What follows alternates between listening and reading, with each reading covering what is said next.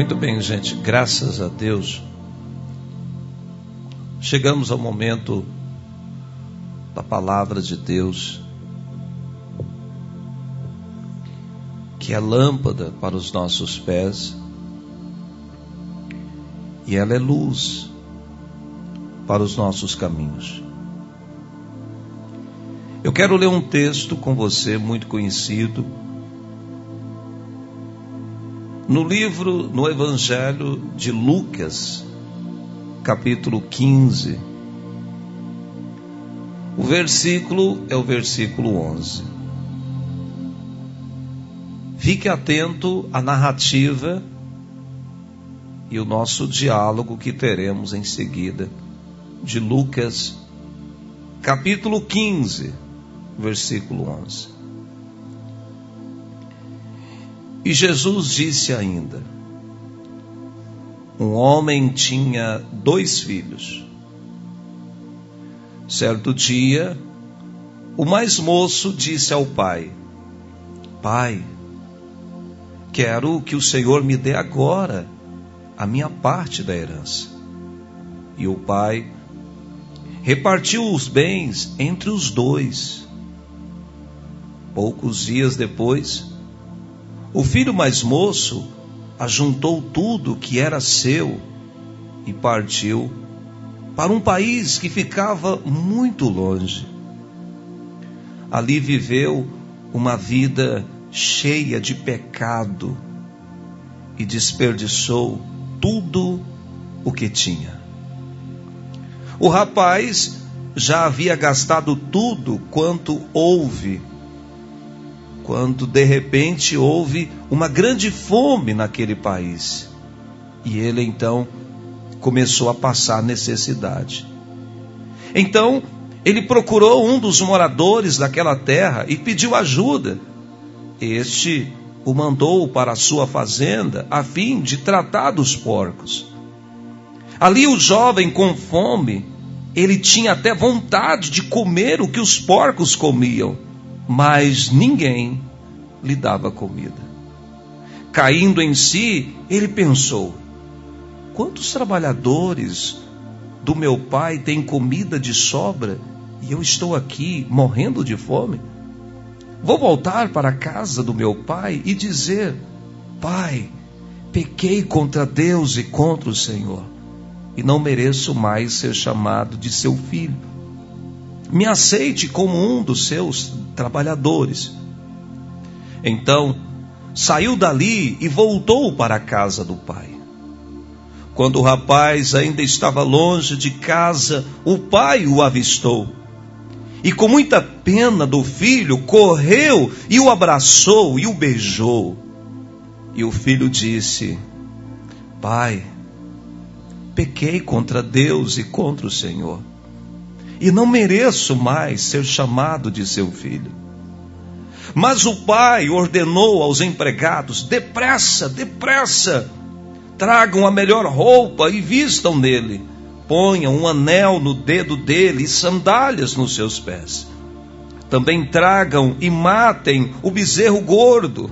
Vamos começar a festejar, a se alegrar, porque este meu filho estava morto e viveu de novo. Estava perdido e foi achado. E começaram a festa. Enquanto isso, o filho mais velho estava no campo. Quando ele voltou e chegou perto de casa, ouviu a música e o barulho da dança. Então chamou um dos empregados e perguntou: O que é esta som? O que está acontecendo? O empregado respondeu: O seu irmão voltou para casa vivo e com saúde, por isso seu pai mandou matar o bezerro gordo. O filho mais velho ficou zangado e não quis entrar. Então o pai veio para fora e insistiu com ele para que entrasse. Mas ele respondeu: Faz tantos anos que trabalho como um escravo para o Senhor e nunca desobedeci a uma ordem sua. Mesmo assim, o Senhor nunca me deu nem ao menos um cabrito para eu fazer uma festa com os meus amigos. Porém, esse seu filho desperdiçou tudo que era seu, gastando dinheiro com prostitutas. E agora ele volta e o Senhor manda matar um bezerro gordo para ele. Então o pai respondeu: Meu filho, você está sempre comigo, e tudo que é meu é seu. Mas era preciso fazer esta festa para mostrar a nossa alegria, pois este seu irmão estava morto e viveu de novo. O seu irmão estava perdido e foi achado. Parábolas de Jesus. E eu quero conversar com você sobre isso. Me dê de presente a sua atenção, pode ser? Chega perto do rádio, do celular, do computador, do notebook, do tablet, não sei, da televisão, não sei, mas chega perto aí, não se perca. Hoje nós estamos vivendo uma grande probabilidade de nos perdermos. Apesar de não estar nos faltando muita coisa, estamos nos perdendo não por falta, mas por ter. Aquele jovem, ele tinha recursos. Só que o recurso ainda não era outorgado a ele. Ele tinha a fazenda, mas ainda a fazenda era do seu pai. Ele tinha terra e tinha gado, mas ainda era do seu pai, porque o seu pai estava vivo. Mas em um dado momento, aquele jovem acorda com uma ideia: eu preciso sair daqui, eu preciso ir para um outro lugar. E ele começa a pensar sobre isso. Tem algumas pessoas que estão pensando assim: olha, não vai ter jeito, eu vou precisar me separar. Tem gente que está pensando assim: eu vou ter que sair dessa igreja, eu vou ter que congregar em uma outra igreja. Tem gente que está acordando e deitando com um pensamento: eu vou ter que conversar com meu patrão e eu vou ter que pedir conta. Tem gente que está querendo chegar no pai e dizer assim: pai, eu vou ter que sair de casa, eu quero sair de casa. Tem moça que está me ouvindo, que está querendo chegar na sua mãe, que ela tem mais liberdade, ela não tem liberdade com o pai, mas ela tem mais liberdade com a mãe, e ela está querendo dizer assim: mãe, eu quero morar com Fulano, porque eu gosto dele e a gente quer começar uma vida junto. Mas você não precisa simplesmente sair e morar, você pode esperar um tempo e se casar fazer as coisas certas. Por que não fazer as coisas certinha? Por que não entrar pela porta e não pela janela? Entra pela porta. O Papai Noel, ele não entra pela porta, ele entra pela chaminé. Jesus, pelo contrário, que é o único salvador e mediador, é o único que pode realmente nos dar o presente de verdade, Jesus não entra pela chaminé. Jesus entra pela porta. O ladrão, o salteador, ele entra pela janela, pela chaminé, mas Jesus entra pela porta. E o jovem acorda com aquele pensamento. Com qual pensamento você acordou hoje? Muitas vezes a gente acorda com um pensamento que está massacrando a gente por dentro. A gente acorda com um sentimento que a gente não tem valor. A gente acorda com o sentimento que tudo vai dar errado. A gente acorda com o sentimento que não há mais nada a ser feito. O sentimento de Marta era: Jesus, eu creio em tudo isso que o Senhor falou, mas não adianta eu crer, porque não há mais nada a fazer. Algumas pessoas que dizem assim, pastor, eu sei que é importante ir na igreja, mas do que, que adianta ir na igreja se a minha vida continua do jeito que está? Tem tantos anos que eu estou orando, gente, vamos abrir o confessionário? Alguém pega aquela chave e abre para mim. A chave amarelinha, por favor, isso, essa chave amarelinha, abre aí, por favor.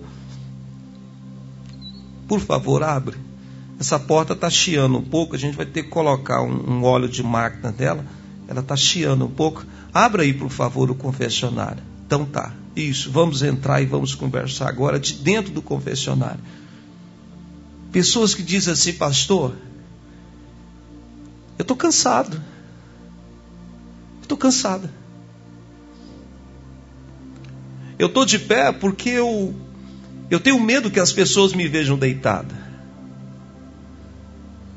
Eu tenho medo de falar como eu estou de verdade. Então eu finjo que estou de pé, mas por dentro eu estou deitado. Porque tem um pensamento dentro de mim que não sai. Tem uma coisa dentro de mim, pastor, que não cura.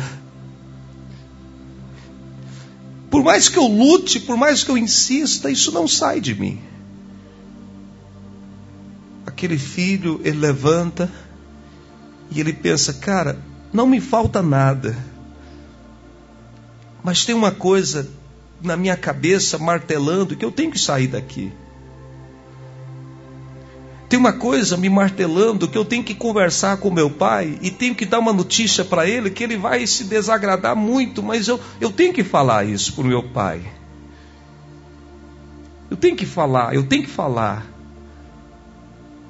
Mas e aí, filho pródigo, o que, que você quer falar? Eu quero, eu preciso eu sei que isso aqui é meu, mas ainda não está na minha mão.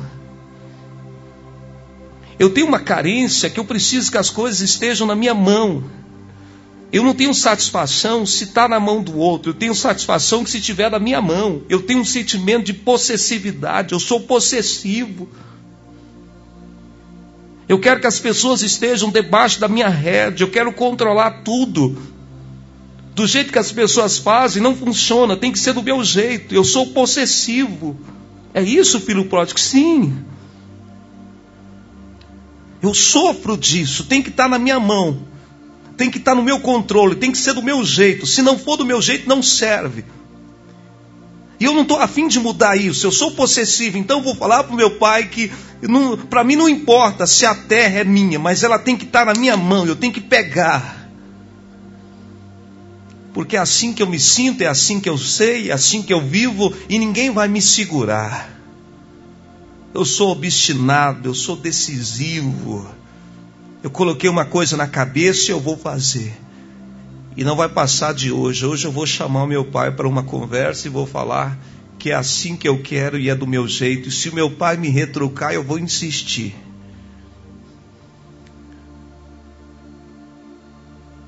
E foi assim que o filho pródigo começou a se posicionar. E é assim, e foi assim que começou a sua ruína, meu amigo e minha amiga. Foi assim que começou a sua decadência espiritual. É assim que está se acabando o seu relacionamento matrimonial. Porque você quer vender a terra. Você quer fracionar tudo. Amanheceu o dia. O pai estava tomando café. O filho levanta. O filho mais novo já tinha saído, já tinha ido trabalhar, porque ele era muito mais dedicado ao trabalho do que ao relacionamento. O filho mais novo, ele era mais dedicado ao trabalho do que ao relacionamento, porque ele andava pela lei do merecimento. Se eu fizer muito, eu vou receber muito. E ele achava que o pai dele o amava por aquilo que ele, por, por aquilo que ele trabalhava, por aquilo que ele fazia. E tem muita gente que, que está querendo ser valorizado por aquilo que faz. É esposa que se mata de trabalhar em casa e depois vira para o marido e fala: Eu não sou valorizada porque eu faço isso, isso e aquilo outro. Se você está querendo ser valorizado por aquilo que você faz, o problema não é quem te valoriza, o problema é que você trocou o seu valor pelas suas mãos e não pelo seu coração. Tem muita gente que não se sente valorizado e culpa a, pessoa que não valoriza. Todas as vezes que eu não me senti valorizado, a culpa não era de quem não me valorizou, mas a culpa foi minha, de não ter noção do valor que eu tenho. Quem está entendendo o que eu estou dizendo? Isso aqui é uma direção de Deus para a sua vida. Eu estou querendo que você seja curado, meu irmão. Eu estou querendo que você seja restaurado. Satanás, maldito Satanás, tem enganado a mente das pessoas de uma forma tão terrível que, mesmo a pessoa lendo a Bíblia, estando na igreja, ela ainda vive uma vida de angústia, de amargura.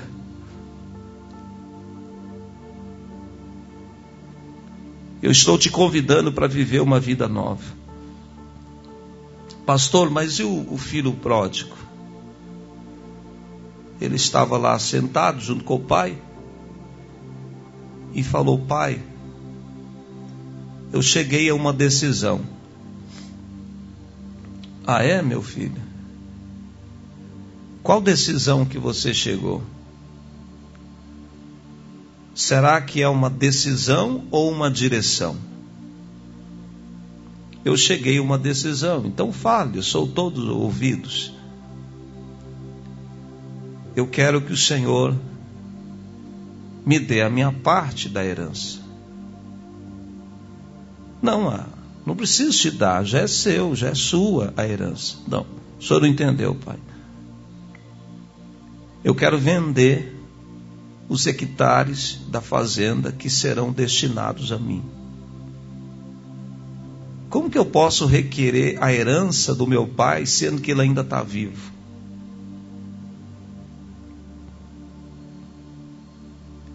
Você já parou para pensar sobre isso? Você chegar no seu pai que está vivo, em plena saúde, gozando de plena estabilidade mental, você chega nele e fala: Pai, eu quero que senhor venda essa casa, porque eu quero a minha herança. Mas eu estou vivo, filho, não importa se o senhor está vivo ou se o senhor está morto. O que importa é o que eu quero. Não é isso que muitas vezes a carnalidade vive. Não importa se eu vou ferir alguém, não importa se eu vou. O que importa é o que eu quero. Não importa se eu vou entristecer a igreja, não importa se eu vou escandalizar a igreja, o que importa é que eu quero ir para o motel com essa mulher.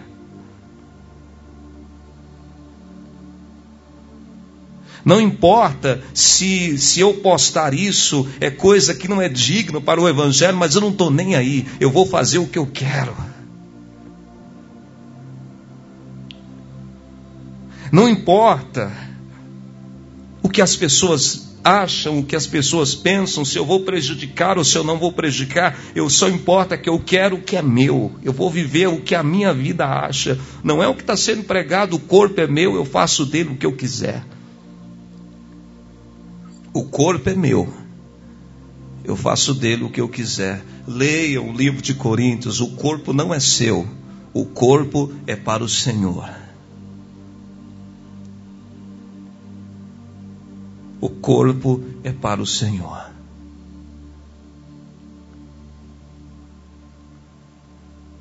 Aquele jovem, ele não pensou no pai, ele não pensou em ninguém.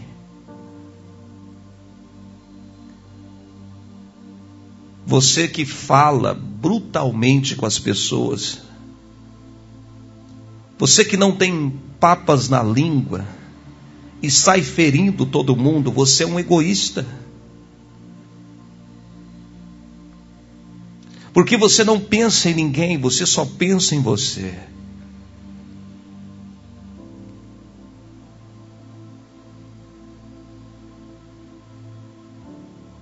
Nós precisamos pensar mais no reino.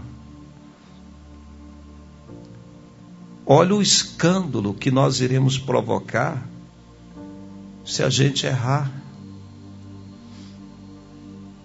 Você líder, você homem de Deus, mulher de Deus que está à frente. Você foi ungido a obreiro, a diácono, a presbítero, você canta no altar.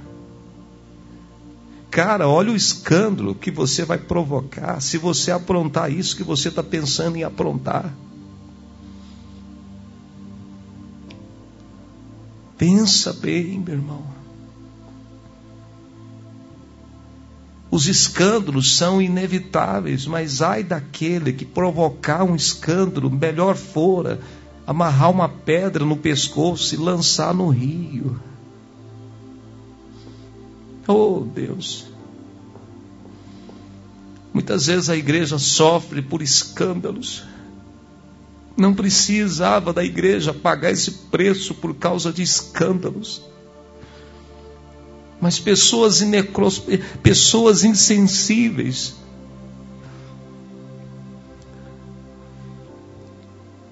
O pai olha para o filho e diz: Meu filho, o que está acontecendo? Pai, eu não quero conversar sobre o assunto, eu quero decidir, eu quero comunicar. Não vem me aconselhar, eu estou comunicando. Eu não quero ouvir o Senhor, não quero ouvir o meu irmão, não quero ouvir tio, não quero ouvir é, é, mestre da sinagoga, não quero ouvir ninguém, não quero ouvir pastor, não quero ouvir pastora, padre, seja lá quem for, não quero ouvir ninguém. Eu tomei minha decisão e pronto, acabou. A terra não é minha? Sim, então me dá, ué. O senhor me dá, eu vou vender. Quem pagar, pagou, está pronto. Se me dá aqui, eu quero 10, pronto, vou vender e vou embora.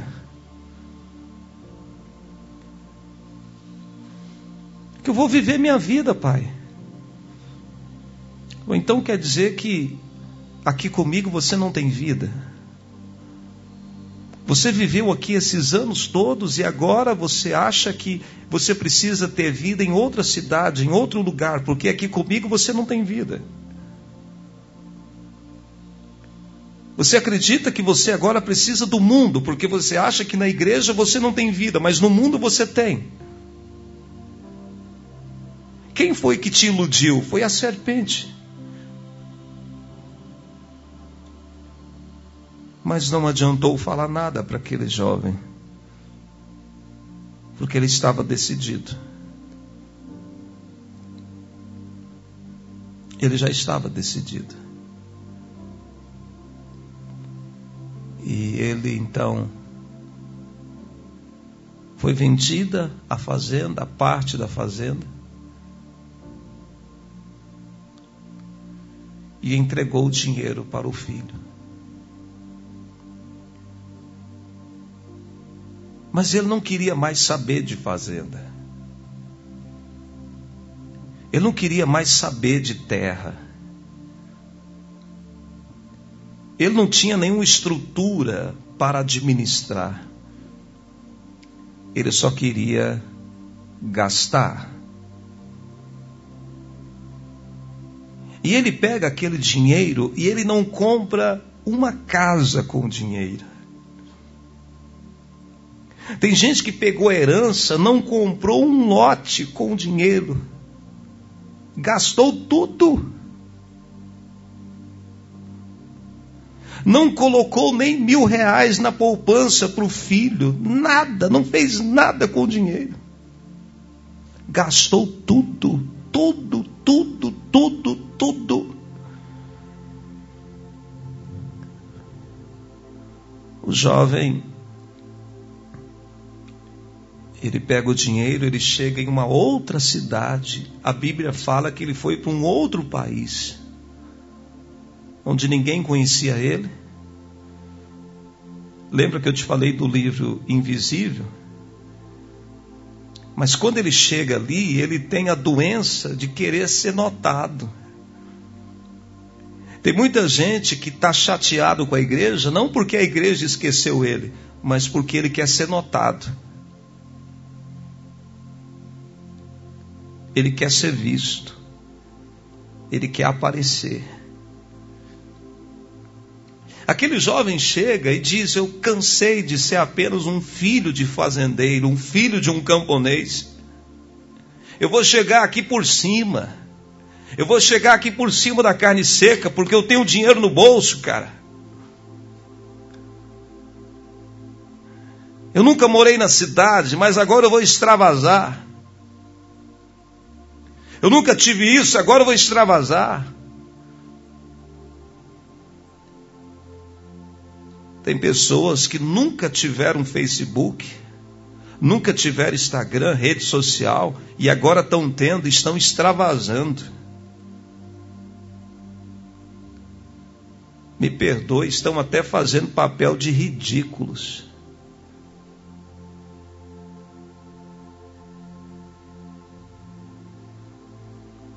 Aquele jovem nunca teve convivência na cidade, morava no campo, na roça, na fazenda.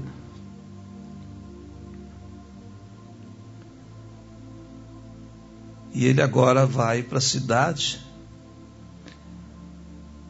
Só que ele quer chegar por cima. Quem se exalta será humilhado, irmão. Se você está sendo humilhado, você vai ser honrado. Deus, Ele cuida daqueles que estão sendo humilhados. Tem uma pessoa que está me ouvindo aí agora, que ela está sendo massacrada, cara. Ela está sendo humilhada. Fica tranquila. Fica tranquila. Deus vai te honrar. Deus vai te honrar. Deus vai te honrar. Aquele jovem, então ele ele chega ali e começa a gastar o dinheiro. Cada lugar que ele chegava, ele chegava por cima. Cada lugar que ele chegava, ele chegava por cima, com recurso nas mãos. Só que um dia, gente, quando ele passa o cartão no banco, aparece a mensagem: saldo insuficiente. Saldo insuficiente. E ele conheceu um cara, e ele recorreu a esse cara e disse: Rapaz, Desde quando eu peguei a minha herança, eu parei de trabalhar. E o dinheiro acabou. Muitas pessoas pararam de orar. E hoje, a alegria acabou. A unção acabou. É muito ruim você ouvir alguém que não tem mais unção nele. São apenas ensinamentos metódicos. Um conjunto de métodos e técnicas que você está ouvindo, mas não tem mais o Espírito. Às vezes que eu senti que não estava tendo o Espírito, eu chorava na presença de Deus. Moisés chegou para Deus e disse: Deus, eu não consigo caminhar se o Senhor não estiver comigo. Eu tenho pedido misericórdia a Deus, porque eu não quero fazer esse programa com método humano, com técnica, com persuasão humana. Eu preciso que o Espírito Santo me ajude.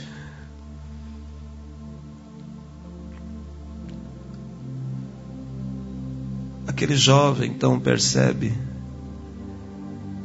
não tenho mais dinheiro. Essa história, ela dá um livro, cara. Eu poderia falar isso aqui para você porque ainda tenho que chegar no filho mais novo que tinha um problema muito grande. Mas eu vou ter que parar por aqui. E o curioso da história, Jesus contava parábolas, se você vai estudar, tem a ver com a sua vida, porque o curioso da história, meu amigo, aquele jovem disse: Eu não quero mais ficar na fazenda. E quando ele estava na pior, ele volta para a fazenda para cuidar de porcos. Quando ele diz: Eu não quero saber disso nunca mais na minha vida, mas o destino o leva de, volta para o lugar que ele nunca queria voltar.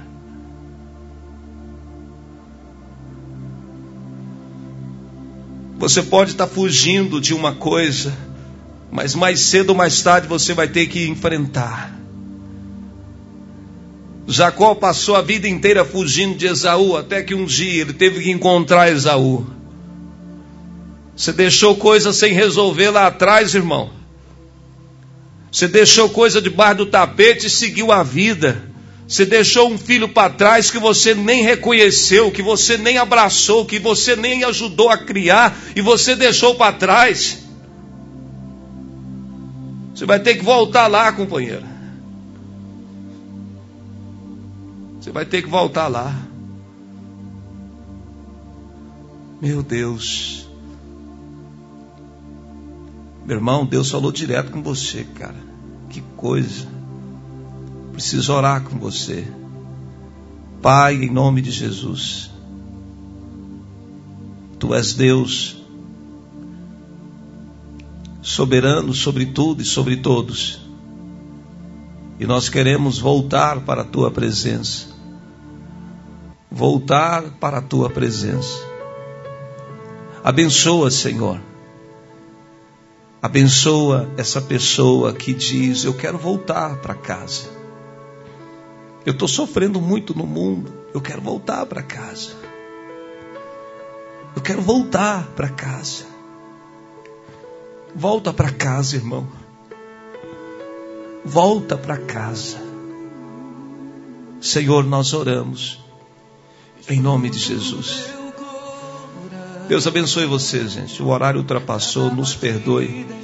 Permitindo Deus, a gente volta amanhã. Forte abraço. Sou atraído outra vez por teu sangue. Me sinto tão amado por ti.